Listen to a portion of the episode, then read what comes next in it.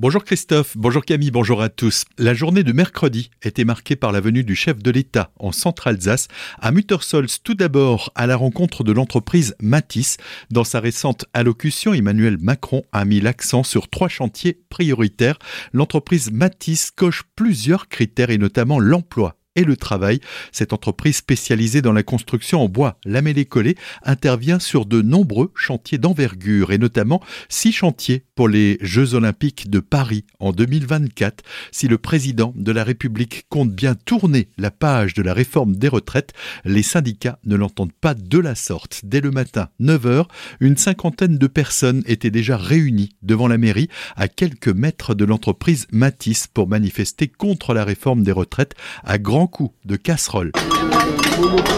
Un arrêté préfectoral a été pris en fin de matinée pour interdire la manifestation. Repoussée par les forces de l'ordre arrivées en renfort, les manifestants ont joué au chat et à la souris avec la police et quelques centaines de personnes étaient tout de même restées sur place pour attendre le président de la République avec la ferme volonté de se faire entendre. On écoute Christelle, militante cheminot CGT. Il y a la réforme des retraites, il y a les salaires, il y a l'augmentation des prix, il y a les conditions de travail. En fait, c'est toute la, toute la société qui, euh, complètement. Le président est arrivé à 13h30 heureux d'être parmi vous.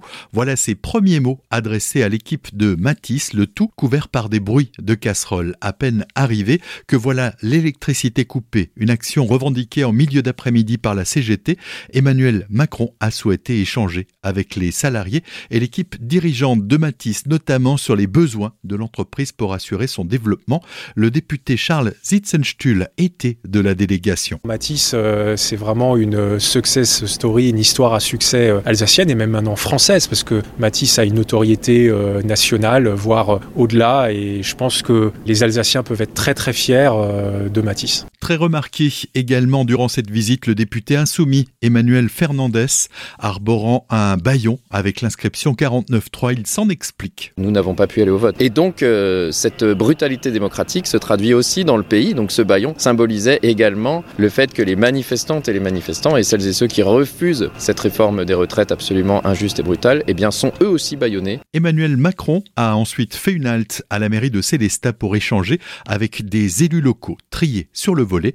Dans un communiqué de presse envoyé dans l'après-midi, Denis Digel regrette que les deux groupes d'opposition n'aient pas été conviés à cette rencontre. Là encore, le chef de l'État était attendu par un comité d'accueil plutôt bruyant et remonté avec des slogans faisant notamment le parallèle entre JO et retraite. Pas de retrait, pas de JO, pas de retrait, pas de JO. C'est un président de la République qui s'est voulu détendu et déterminé à présenter ses réformes devant un public d'élus studieux et convaincu.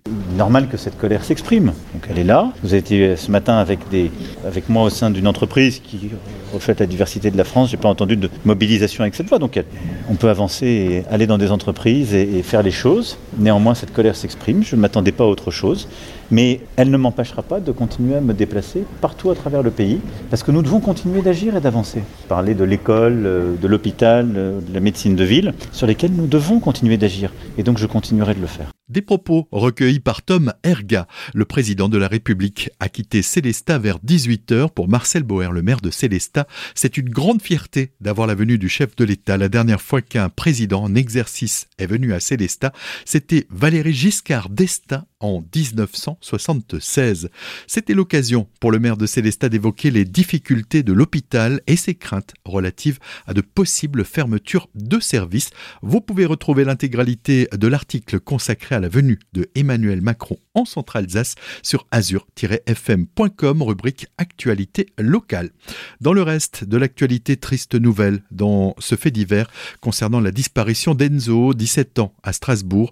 Des bénévoles de la protection civile ont découvert un corps dans l'île à Strasbourg mardi en début d'après-midi. Il pourrait s'agir de l'ado disparu il y a une quinzaine de jours après avoir sauté dans la rivière pour échapper à un contrôle de police. Une autopsie est prévue aujourd'hui.